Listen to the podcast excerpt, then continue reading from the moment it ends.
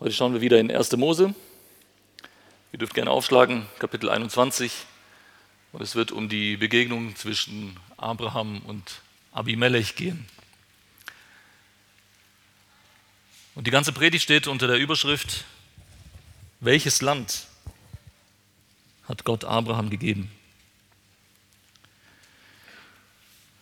Ist vielleicht eine absurde Frage im ersten Moment, aber ich hoffe, dass es äh, im Laufe der Predigt deutlich wird.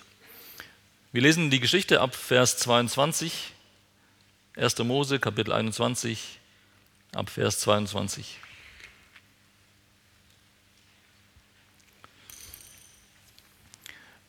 Und es geschah zu dieser Zeit, da sagten Abimelech und Pichol, sein Herr Oberster, zu Abraham, Gott ist mit dir in allem, was du tust. So schwöre mir nun hier bei Gott, dass du weder an mir noch an meinem Spross noch an meinem Nachkommen betrügerisch handeln wirst. Nach der Gnade, die ich dir erwiesen habe, sollst du an mir tun und an dem Land, in dem du dich als Fremder aufhältst. Da sprach Abraham, ich will schwören. Abraham aber stellte Abimelech zur Rede wegen eines Wasserbrunnens, den Abimelechs Knechte mit Gewalt weggenommen hatten. Da sagte Abimelech, ich weiß nicht, wer das getan hat. Weder hast du es mir berichtet, noch habe ich davon gehört, außer heute. Da nahm Abraham Schafe und Rinder und gab sie Abimelech, und die beiden schlossen einen Bund. Und Abraham stellte sieben Schaflämmer der Herde beiseite. Da sagte Abimelech zu Abraham, was sollen diese sieben Schaflämmer, die du beiseite gestellt hast? Und er sagte, die sieben Schaflämmer sollst du von meiner Hand annehmen, damit mir das zum Zeugnis ist, dass ich diesen Brunnen gegraben habe. Daher nennt man diesen Ort Beersheba, weil sie beide dort geschworen hatten. So schlossen sie einen Bund in Beersheba. Dann machten Abimelech und sein Herr Oberster Pichol sich auf und kehrten in das Land der Philister zurück. Und Abraham pflanzte eine Tamariske in Beersheba und rief dort den Namen des Herrn, des ewigen Gottes an. Und Abraham hielt sich noch lange Zeit als Fremder im Land der Philister auf.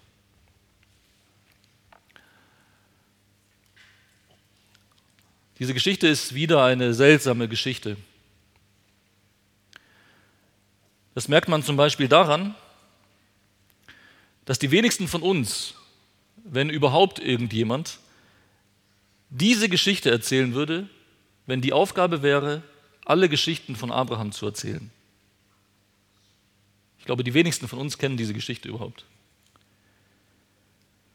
Viele andere Geschichten würden uns einfallen, aber diese sehr wahrscheinlich nicht.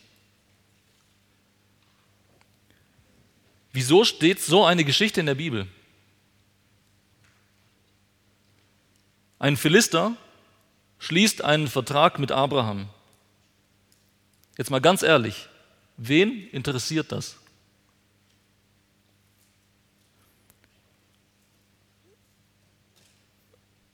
Schon, schon lange freue ich mich auf die Predigt und wahrscheinlich werden es mehrere Predigten über Kapitel 22. Und dann kommt aber kurz vorher noch dieser Text. Dieser Abschnitt hat mich wirklich frustriert. Wozu das Ganze? Was soll das?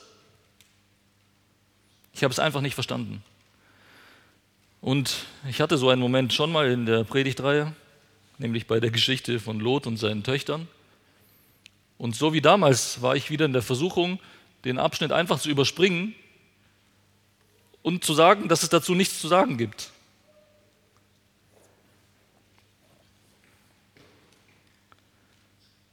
Aber wenn ich wirklich glaube, dass die ganze Schrift von Gott eingegeben ist, äh, dann muss ich mir Mühe geben, dann muss ich graben.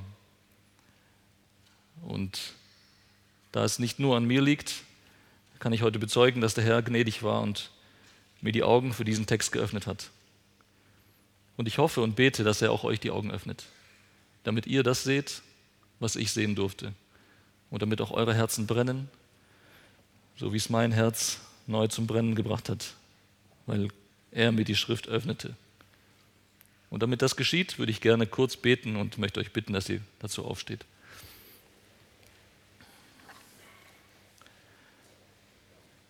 Herr, ich bitte dich für diesen, für die nächste Zeit, die wir hier haben, für diese Predigt. Ich bitte dich, dass du das tust, was nur du tun kannst, unsere Herzen öffnest und dein Wort auf einen fruchtbaren Boden fallen lässt. Ich bitte dich um Gnade, wir haben es nicht verdient. Erbarm dich über uns, Herr. Amen.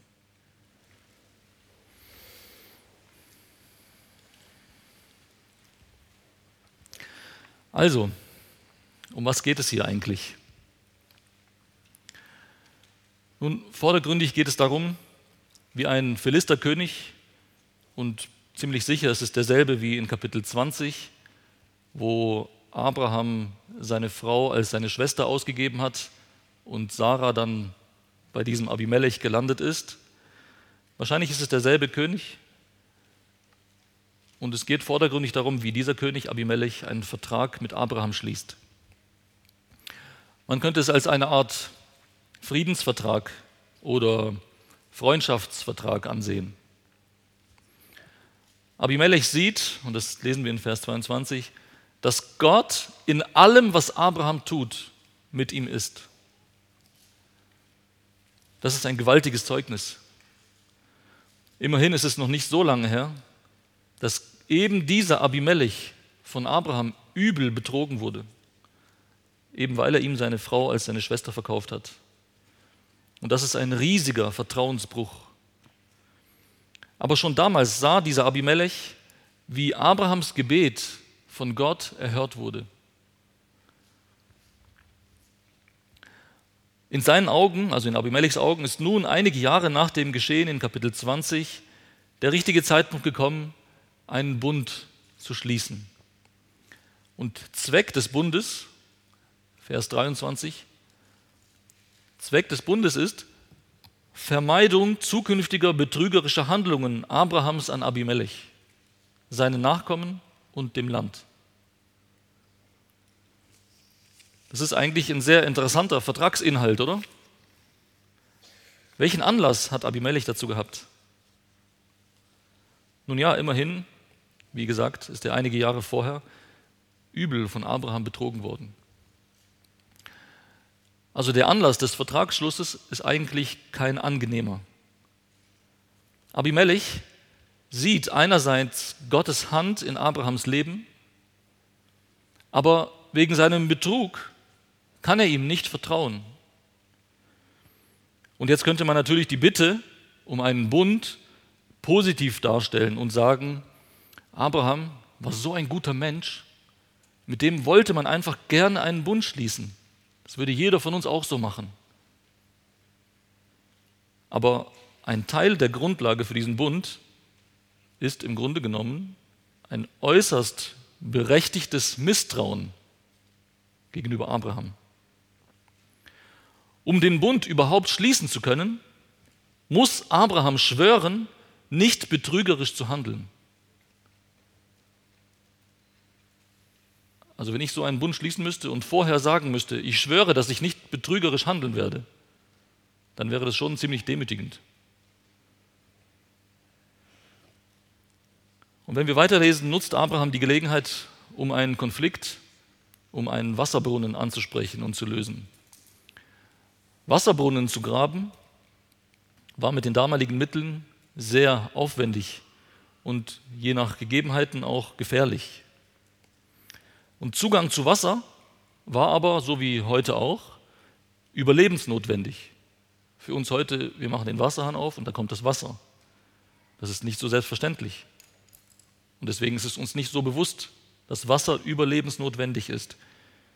Die Leute damals mussten tief graben, um an Wasser zu kommen. Und dieser Brunnen, den Abraham gegraben hatte, ist ihm gewaltsam weggenommen worden. Also hier haben wir eigentlich einen ernsthaften Konflikt. Aber der Konflikt wird gelöst, der Brunnen wird zurückgegeben und Abraham hat einen Bündnispartner gewonnen. Er pflanzt einen Baum in Beersheba, er ruft den Namen des Herrn an Also er führt eine lebendige Beziehung mit Gott. Happy End. Abraham ist angekommen. Ende der Geschichte. War es das? Ist die Predigt jetzt zu Ende? Lasst uns noch mal genauer einen Satz lesen, den der Heilige Geist Mose eingegeben hat, als er ihn diese Geschichte niederschreiben ließ. Schaut mal genau hin, wie die Geschichte endet.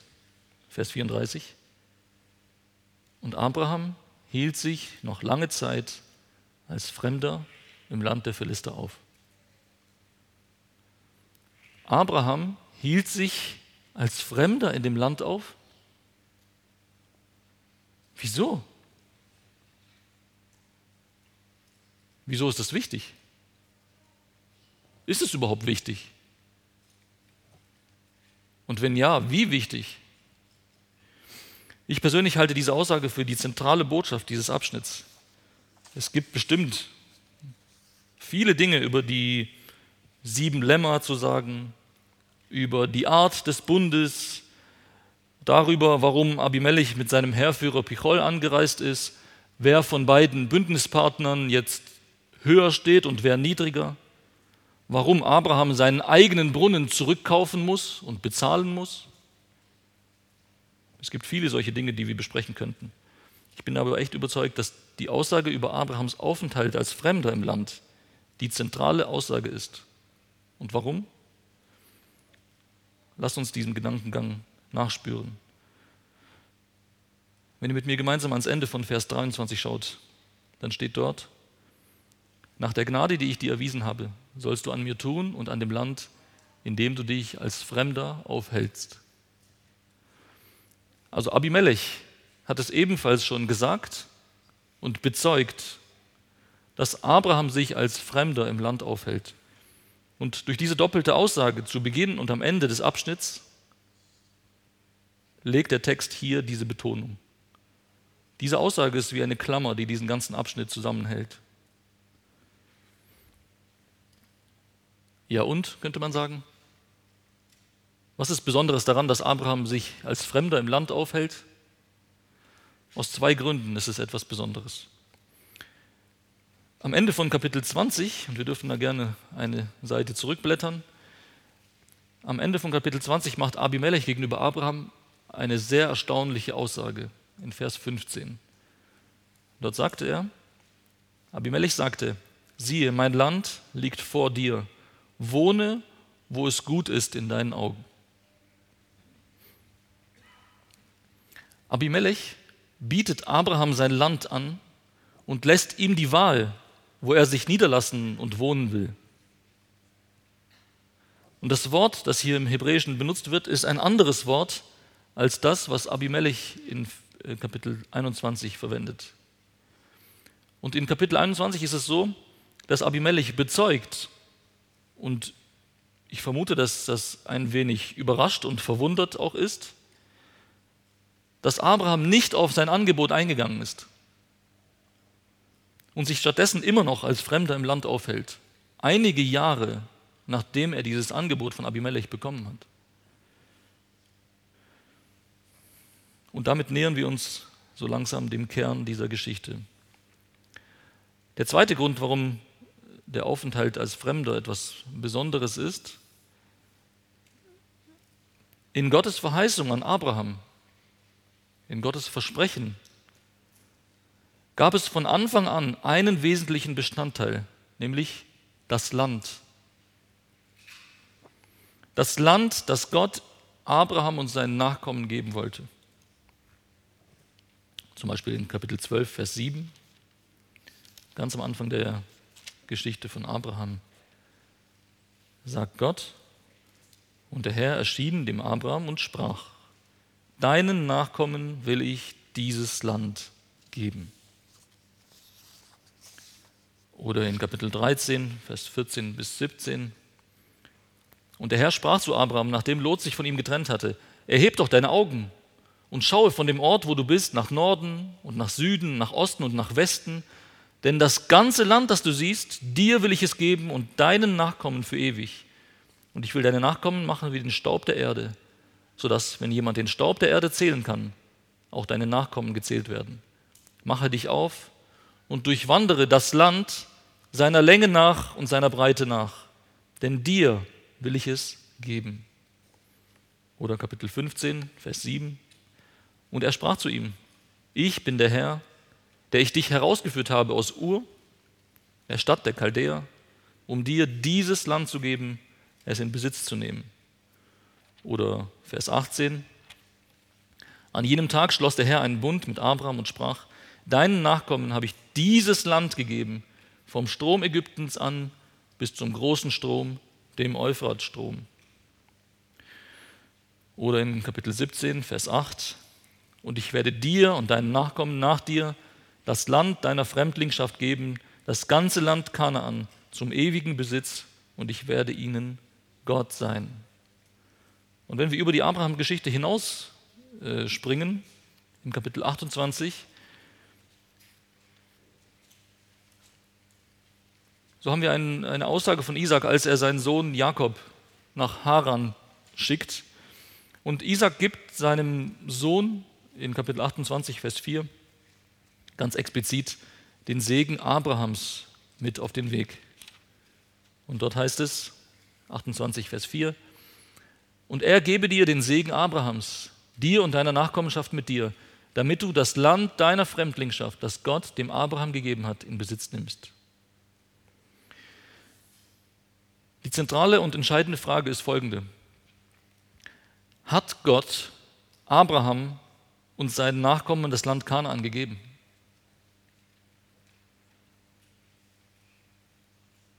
Das ist eine ganz einfache Frage die man entweder mit Ja oder mit Nein beantworten kann. Beide Antworten bringen jedoch große Schwierigkeiten mit sich. Lasst uns genau hinschauen. Gott sagt in diesen eben gelesenen Versen, er will Abraham das Land geben, und zwar für ewig, ihm und seinen Nachkommen. Gott hat Abrahams Nachkommen das Land gegeben, und Isaac formuliert es so, das Land deiner Fremdlingschaft, das Gott dem Abraham gegeben hat. Hat Gott Abraham und seinen Nachkommen das Land gegeben? Die Antwort lautet also eigentlich ganz klar, ja. Gott hat es Abraham gegeben.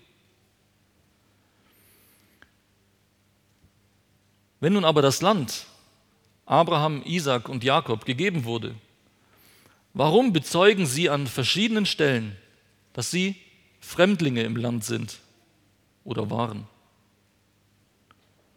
Haben sie Gott nicht richtig verstanden? Abraham sagt zum Beispiel, 1. Mose 23, Vers 4,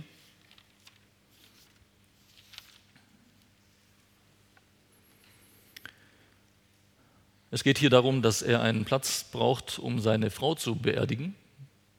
Und ähm, seine Bitte an die Söhne Het, also an die Hethiter, die im Land wohnten, lautet wie folgt. Also er beginnt seine Bitte mit den Worten, ein Fremder und Beisasse bin ich bei euch. Ich bin ein Fremder bei euch. Oder wenn wir in Kapitel 47 springen, wo Jakob mit dem Pharao spricht, so finden wir auch dort eine ähnliche Aussage in 47, Vers 9.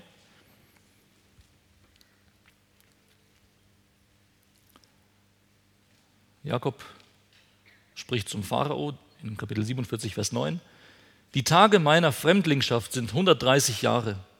Wenig und böse waren die Tage meiner Lebensjahre, und sie erreichen nicht die Tage der Lebensjahre meiner Väter in den Tagen ihrer Fremdlingschaft. Also Jakob sagt, ich bin ein Fremder und meine Väter sind Fremde gewesen. Die Patriarchen Abraham, Isaac und Jakob hatten also ein klares Verständnis davon, dass sie Fremde waren, obwohl Gott ihnen das Land gegeben hat. Und Gott sagt sogar explizit zu Isaac in Kapitel 26, Vers 3,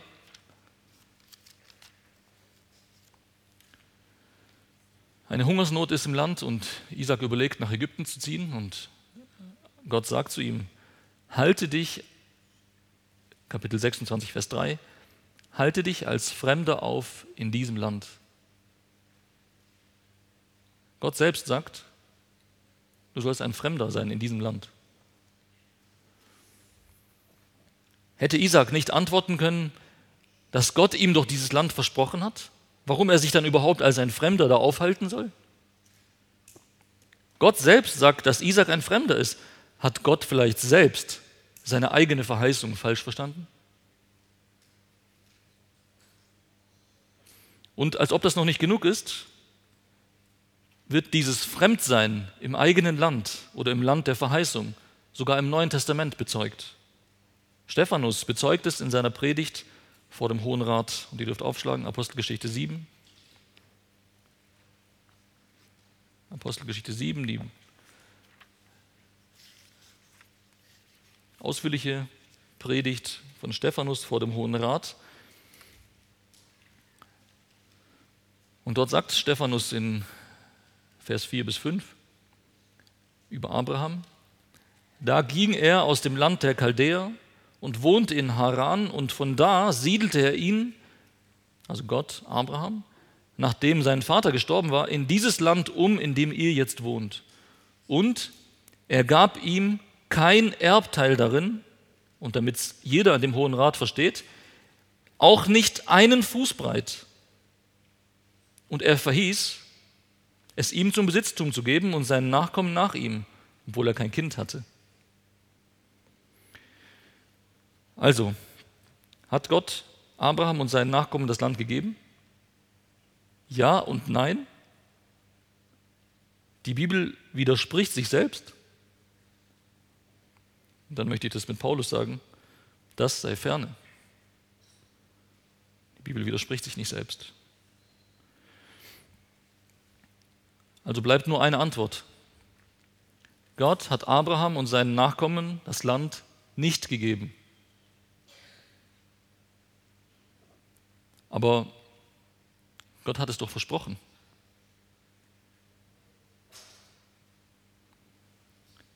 Versprochen und nicht gehalten?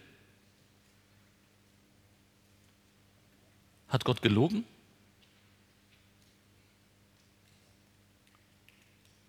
Und wieder will ich mit Paulus sagen, das sei ferne. War es vielleicht so, dass Gott eigentlich schon vorhatte, ihm das Land zu geben, aber es dann irgendwie nicht hinbekommen hat? War Gott zu schwach, um sein Versprechen zu halten? Und dann stellt sich mir die Frage, warum sollte man einem Gott vertrauen, der zwar große Versprechen macht, sie aber nicht hält? Seht ihr diese gewaltigen Probleme? Hat Gott Abraham und seinen Nachkommen das Land gegeben? Wenn ja, dann gibt es andere Stellen in der Bibel, die das ganz klar anders sehen. Die Bibel würde sich also selbst widersprechen. Und wenn nein, dann wäre Gott entweder ein Lügner oder er wäre zu schwach, seine Versprechen zu halten. Und in beiden Fällen wäre er nicht vertrauenswürdig.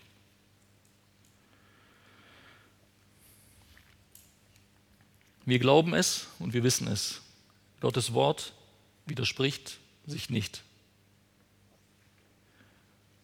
Und wir glauben und wir wissen es. Gott hält seine Versprechen. Was machen wir jetzt mit diesem Problem? Lass uns zurück ins erste Mosebuch gehen und eine Stelle genau anschauen, die wir schon kurz gelesen hatten. 1. Mose 28, Vers 4.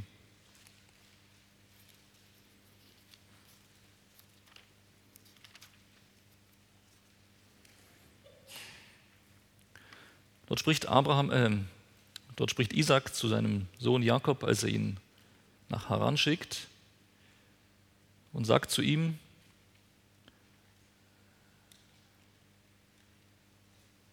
vielleicht lesen wir es ab Vers, ab Vers 1.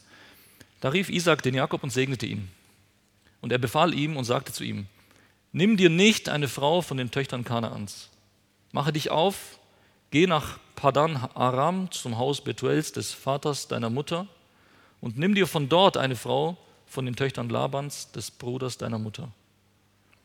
Gott, der Allmächtige, segne dich und mache dich fruchtbar und vermehre dich, dass du zu einer Schar von Völkern wirst.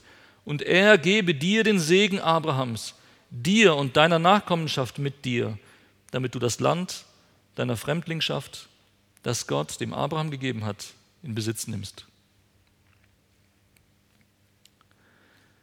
Diese Worte gibt Isaac seinem Sohn Jakob mit auf den Weg, als er ihn nach Haran schickt.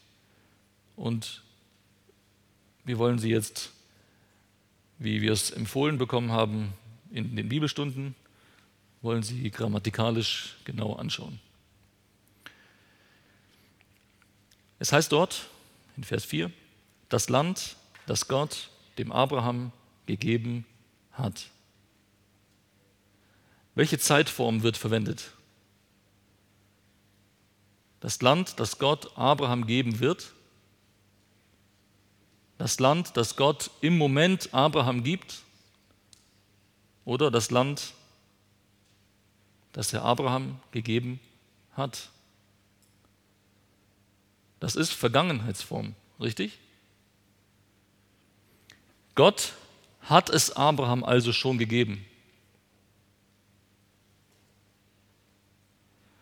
Warum sagt Isaac nicht, dass Gott es Abraham und ihm gegeben hat? Immerhin hält er sich ja in dem Moment in dem Land auf. Und die Antwort ist ganz einfach, es muss damit zu tun haben, dass Gott Isaac das Land noch nicht gegeben hat.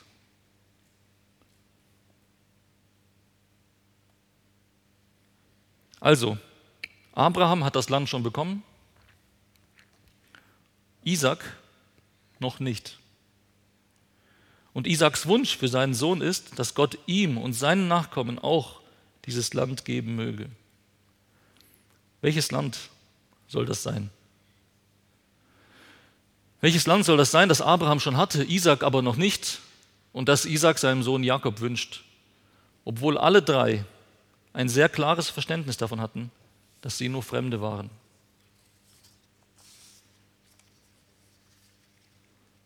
Und jetzt bitte ich euch, mit mir ins Hebräerbuch zu springen. Hebräerbrief, Kapitel 11.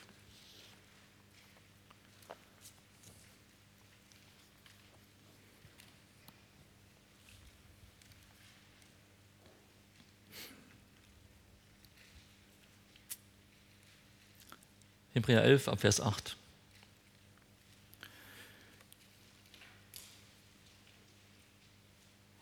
Durch Glauben war Abraham, als er gerufen wurde, gehorsam, auszuziehen an den Ort, den er zum Erbteil empfangen sollte.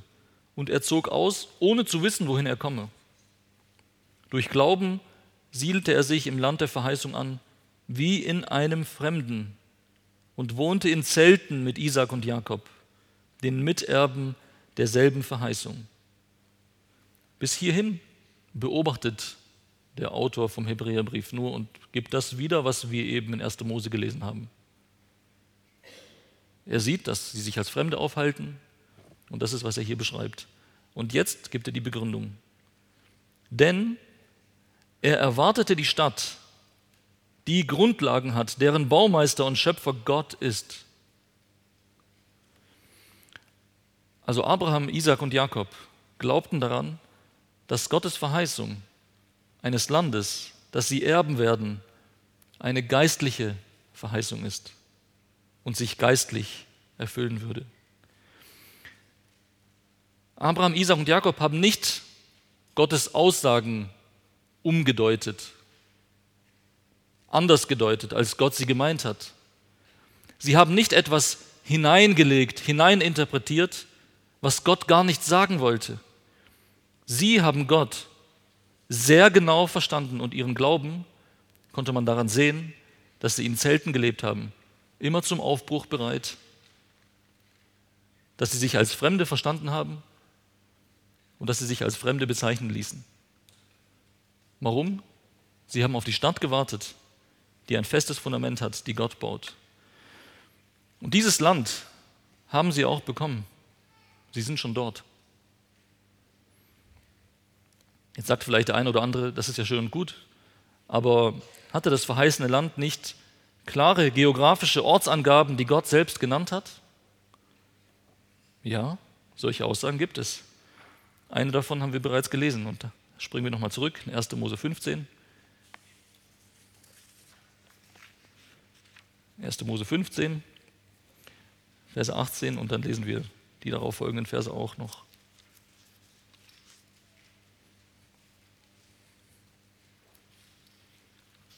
1. Mose 15, ab Vers 18.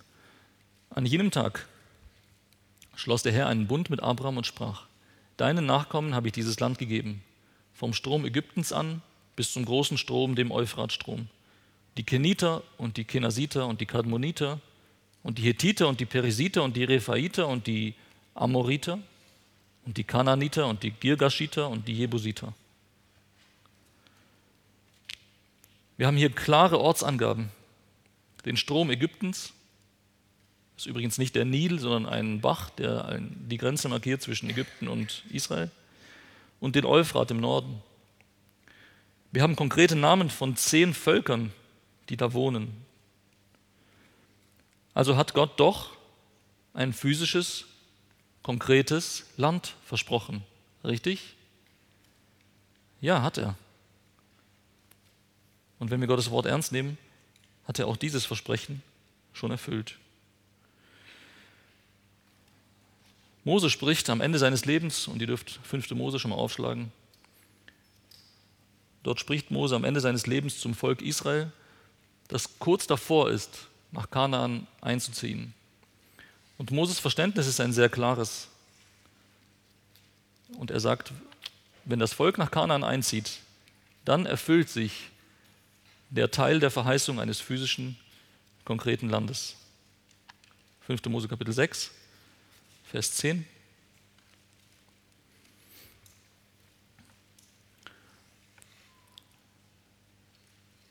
Fünfte Mose 6, Vers 10. Und es soll geschehen, wenn der Herr dein Gott dich in das Land bringt, das er deinen Vätern Abraham, Isaac und Jakob geschworen hat, dir zu geben, große und gute Städte, die du nicht gebaut hast, und so weiter. Also Gott hat Abraham, Isaac und Jakob geschworen, das Land Kanaan ihren physischen Nachkommen, nämlich dem Volk Israel, zu geben. Und jetzt sagt vielleicht einer, ja, aber wenn wir weiterlesen, dann haben sie dieses Land nie ganz in Besitz nehmen können. Sie haben es auch nicht für ewig bekommen. Also kann man das doch nicht so trennen. Und wenn ihr im selben Kapitel bleibt, Verse 17 bis 18, dann steht dort, halten, ja, halten sollt ihr die Gebote des Herrn eures Gottes und seine Zeugnisse und seine Ordnungen, die er dir geboten hat. Und du sollst tun, was recht und gut ist in den Augen des Herrn, damit es dir gut geht und du hineinkommst und das gute Land in Besitz nimmst, das der Herr deinen Vätern zugeschworen hat. Das Besitznehmen des physischen, konkreten Landes und Israels Bleiben in diesem Land waren ganz klar an das Halten der Gebote geknüpft. Halte die Gebote, dann bleibst du im Land. Halte sie nicht und ihr werdet vertrieben aus dem Land. Und genau deswegen haben sie es nie ganz in Besitz nehmen können und konnten auch, wie wir aus der Geschichte wissen, nicht dauerhaft in diesem Land bleiben.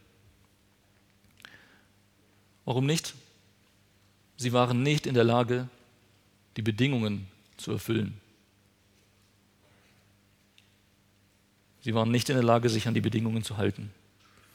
Dieser Bund mit Israel ist ein völlig anderer als der Bund mit Abraham, Isaac und Jakob. Warum sage ich das? Lege ich zu viel in den Text hinein? Nein, denn Mose selbst hatte genau dieses Verständnis. Ein Kapitel vorher. Kurz bevor er die zehn Gebote nochmal wiederholt, sagt er folgende Worte in Kapitel 5, Vers 2. 2 und 3. Der Herr, unser Gott, hat am Horeb einen Bund mit uns geschlossen. Nicht mit unseren Vätern hat der Herr diesen Bund geschlossen, sondern mit uns, die wir heute hier alle am Leben sind. Der Bund mit Israel war an Bedingungen geknüpft. Der Bund mit den Vätern hingegen war ein bedingungsloser Bund. Oder besser gesagt, beim Bund am Horeb bzw. am Sinai gab es Bedingungen, die das Volk einhalten sollte, damit der, damit der Bund bestehen bleibt. Und der Bund mit Abraham, Isaac und Jakob war hingegen ein Bund, bei dem Gott selbst dafür sorgte, dass alle Bedingungen eingehalten werden. Ihr könnt euch noch erinnern an diesen äh, Bundesschluss, wo die Tiere zerteilt wurden und eigentlich gingen beide Bündnispartner durch diese Tiere hindurch, die da so lagen in Hälften und haben damit zum Ausdruck gebracht, wenn ich diesen Bund breche, soll es mir so gehen wie diesen Tieren. Aber Abraham ist niemals hindurchgegangen. Abraham ist eingeschlafen. Gott alleine ist hindurchgegangen und hat damit ganz klar zum Ausdruck gebracht, ich werde die Bedingungen halten. Ein bedingungsloser Bund, den Gott mit Abraham geschlossen hat und den Gott an Isaac und Jakob weitergegeben hat.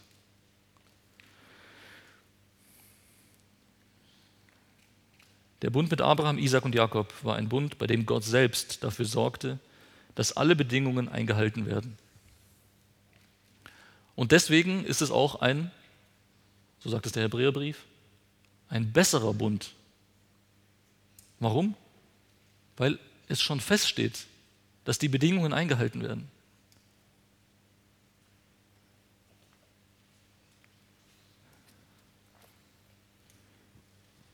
Wenn es ein Kapitel in der, oder anders gesagt, wenn es eine Rangfolge geben würde, der Kapitel in der Bibel, die ich am häufigsten aufschlage, dann wäre Hebräer 11 ganz klar auf Platz 1.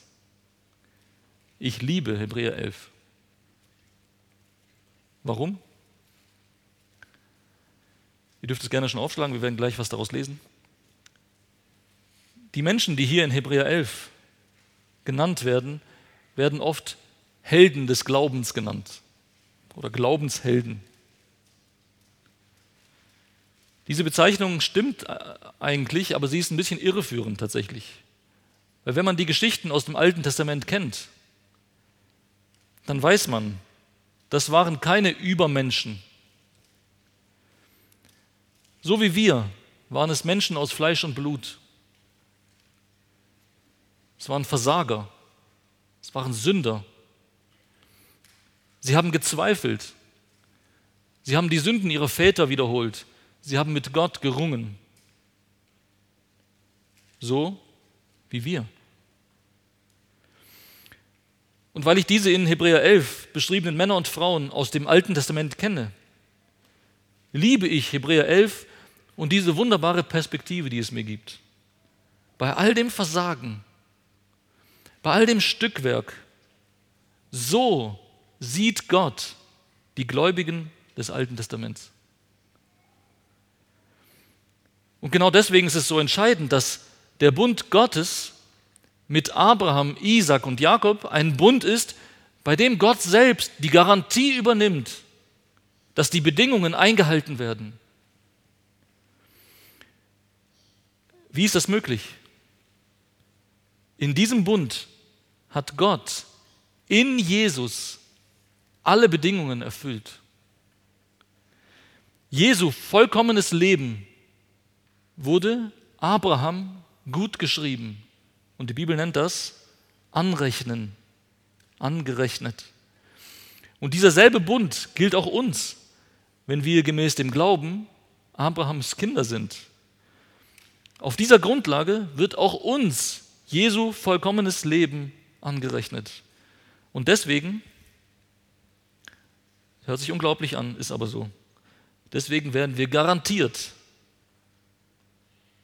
ich sage es nochmal. Deswegen werden Kinder Gottes garantiert am Ziel ankommen, völlig ungeachtet unseres Versagens und unserer Sünden.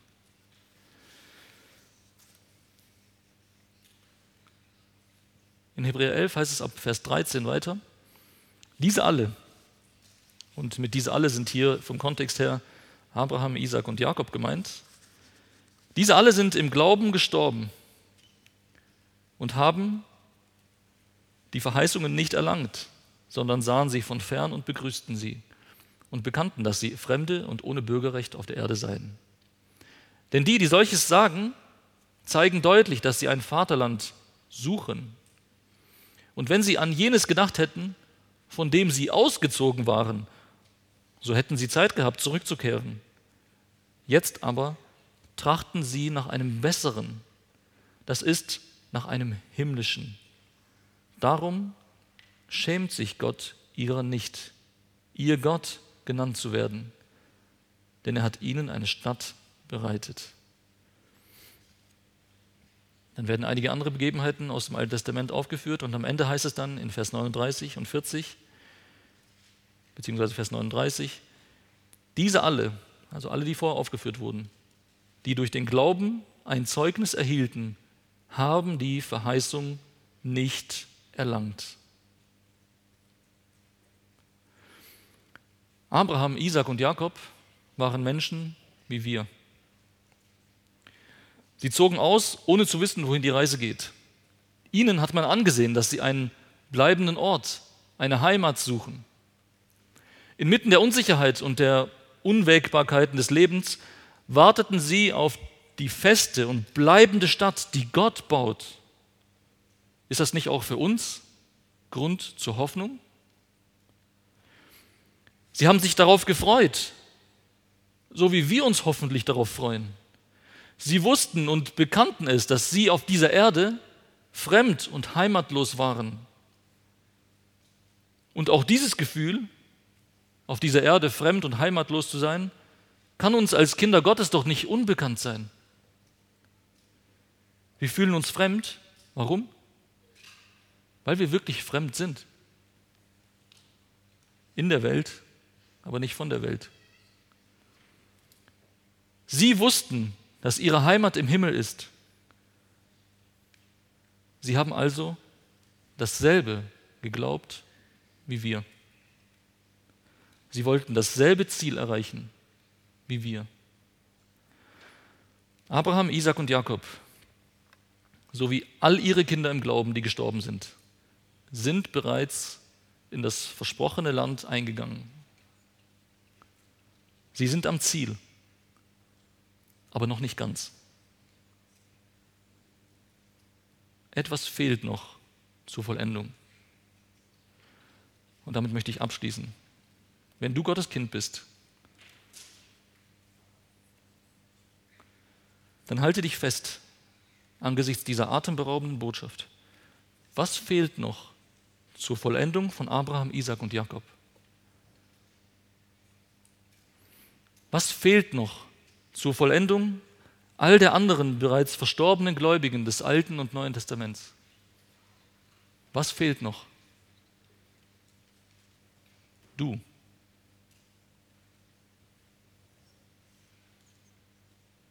In Vers 40 heißt es nämlich am Ende von Kapitel 11, ich lese nochmal 39 und 40, und diese alle, die durch den Glauben ein Zeugnis erhielten, haben die Verheißung nicht erlangt, da Gott für uns etwas Besseres vorgesehen hat, damit sie nicht ohne uns vollendet werden. Das ist mein Gebet, dass wir alle zu dieser Schar dazugehören. Amen.